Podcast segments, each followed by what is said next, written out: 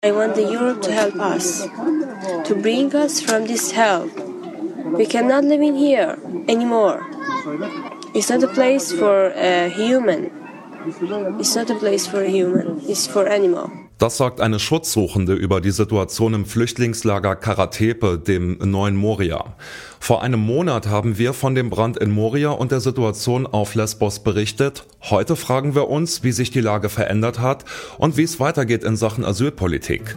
Es ist der 6. Oktober. Mein Name ist Johannes Schmidt. Hi.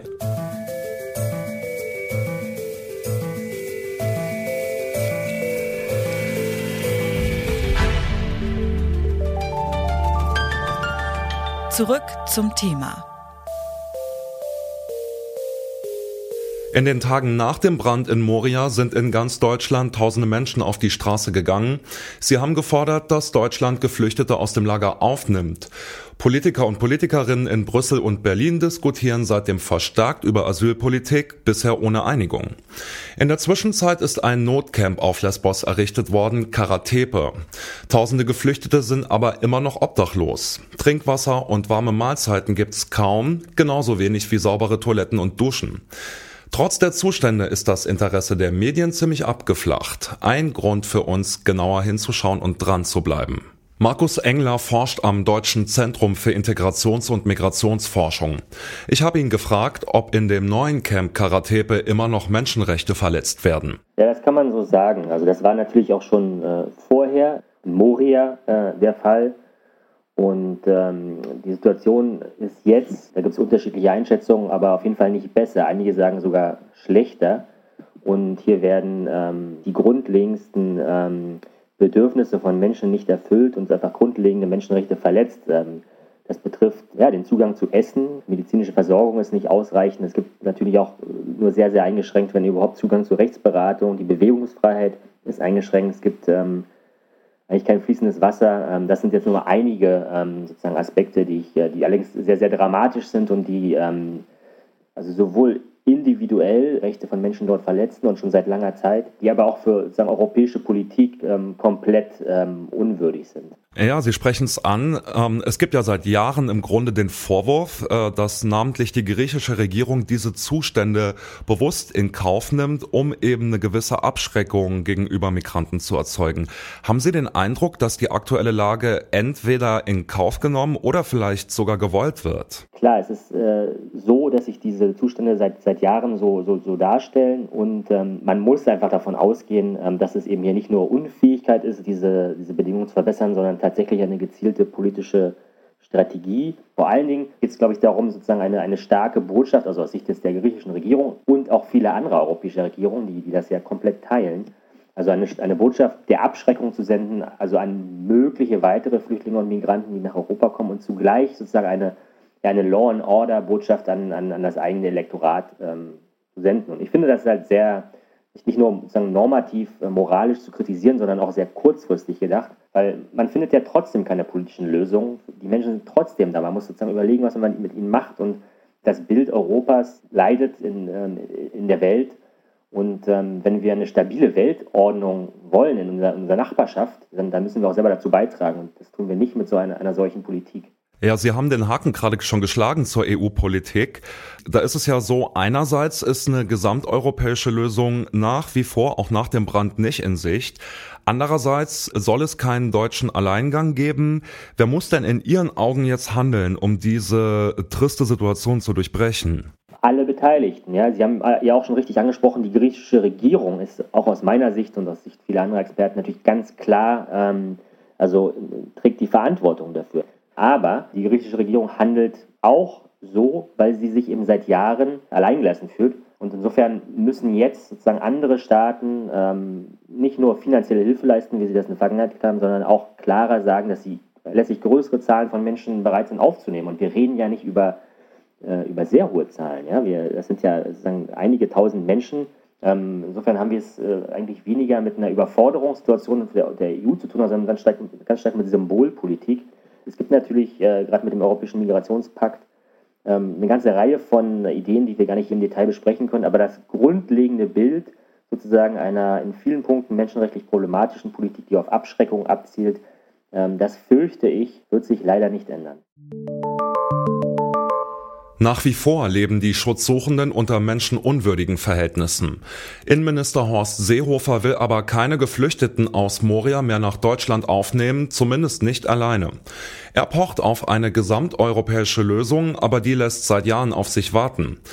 Warum die CDU dagegen ist, dass Deutschland auf eigene Faust Geflüchtete aus Moria aufnimmt, darüber habe ich mit Frank Heinrich gesprochen. Er sitzt für die CDU im Bundestag und ist Mitglied des Ausschusses für Menschenrechte und humanitäre Hilfe. Als erstes habe ich ihn gefragt, ob es nicht christlich wäre, alle Menschen aus Moria nach Deutschland zu holen. Prinzipiell ist eine Aufnahme von Leidenden und auch in unseren Statuten von EU und Deutschland und äh, Sie haben es angesprochen, CDU, das christliche Menschenbild. Da gebe ich Ihnen vollkommen recht. Die andere Frage, die in unserer Gesamtdiskussion sowohl in der Partei als auch in dem Bundestag als auch in, und in unserem Land stattfindet, ist, ähm, wie viel ist uns denn möglich? Und unter welchen Bedingungen? Denn es ist auch christlich, dass es Regeln gibt, an die sich so viel wie möglich Leute halten. Und damit meine ich jetzt nicht die Flüchtlinge, sondern äh, Menschen äh, quer durch unser Land. Und deshalb wollen wir neben einer geregelten und guten Aufnahme, also Humanität, auch, dass Ordnung stattfindet. Horst Seehofer will keinen deutschen Alleingang, Sie hatten es angesprochen, um Druck auf die anderen EU-Länder zu machen. Ähm, was bedeutet das denn? Lässt der Innenminister da quasi aus strategischen Gründen Menschenrechtsverletzungen zu? Nein, er steht ja auch im Konzept und Konzert all der Stimmen, die in Deutschland sind und für die er mit Verantwortung trägt. Das Innenministerium ist zum einen für dieses Thema verantwortlich, am anderen aber auch ähm, ne, Polizeigewalt, ähm, innere Sicherheit und ähnliches. Und er versucht, so gut er das kann, in dieser Funktion, und da beneide ich ihn nicht für, so viel wie möglich möglich zu machen. Wenn wir nämlich dauerhaft eine Regelung hinkriegen, wie wir es in Deutschland ja auch mit den Bundesländern haben, mit den Königsteiner Schlüssel, wenn wir so etwas für Europa hinkriegen, dann ist 13.000 nicht die Grenze, von der wir jetzt immer reden. Dann können wir dauerhaft viel besser mit Menschen umgehen, die auf der Flucht sind. Und das ist dauerhaft gesehen tatsächlich ein weit besseres christliches Argument, als jetzt nur über 13.000 zu diskutieren. Jetzt hat ja Deutschland im September 1500 Menschen aufgenommen. Das waren anerkannte Flüchtlinge. Das sind natürlich, wie wir es eben gehört haben, bei weitem nicht all die Menschen, die sich noch auf Lesbos befinden. Wie sollte Deutschland denn nach Ihrem Dafürhalten mit denen umgehen, die noch keinen Flüchtlingsstatus in irgendeiner Weise haben? Also, wir haben Regeln, auch wenn ich die schon lange auch kritisiert habe, und das ist ja auch Demokratie, dass man das darf, dass in, in europäischen Zuwanderungen die Sachen vor Ort geklärt werden müssen. Da haben wir uns als Deutschland manchmal auch einen schlauen Fuß mitgemacht. Dublin, ne? Stichwort.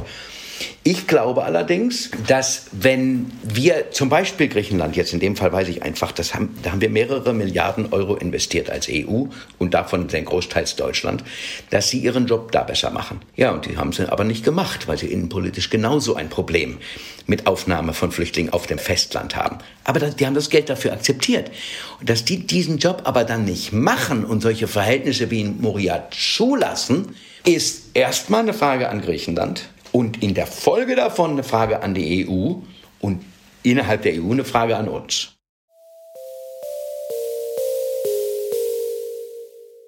Der Brand ist einen Monat her. Die Situation auf Lesbos ist unverändert schlimm, wenn nicht sogar schlimmer. Die CDU will nicht, dass nur Deutschland Geflüchtete aufnimmt. Deswegen besteht sie auf eine europäische Regelung. Solange es die nicht gibt, sei erstmal Griechenland zuständig. Griechenland aber ist mit der Situation überfordert und erwartet mehr Unterstützung von der EU. Festzuhalten bleibt also, wenn sich die EU nicht einigen kann und sich kein Land alleine verantwortlich fühlt, dann bleibt die Situation auf Lesbos menschenunwürdig. Das war's von uns für heute. Abonniert doch zurück zum Thema bei Spotify oder wo ihr sonst eure Podcasts herkriegt, dann verpasst ihr keine Folge mehr und könnt uns auch in eurem Daily Drive hören. An dieser Folge mitgearbeitet haben Lisa Winter, Luisa Heinrich, Marita Fischer und Andreas Propeller. Chef vom Dienst war Oliver Haupt, mein Name ist Johannes Schmidt und ich sage Tschüss, bis zum nächsten Mal. Zurück zum Thema vom Podcast Radio Detektor FM.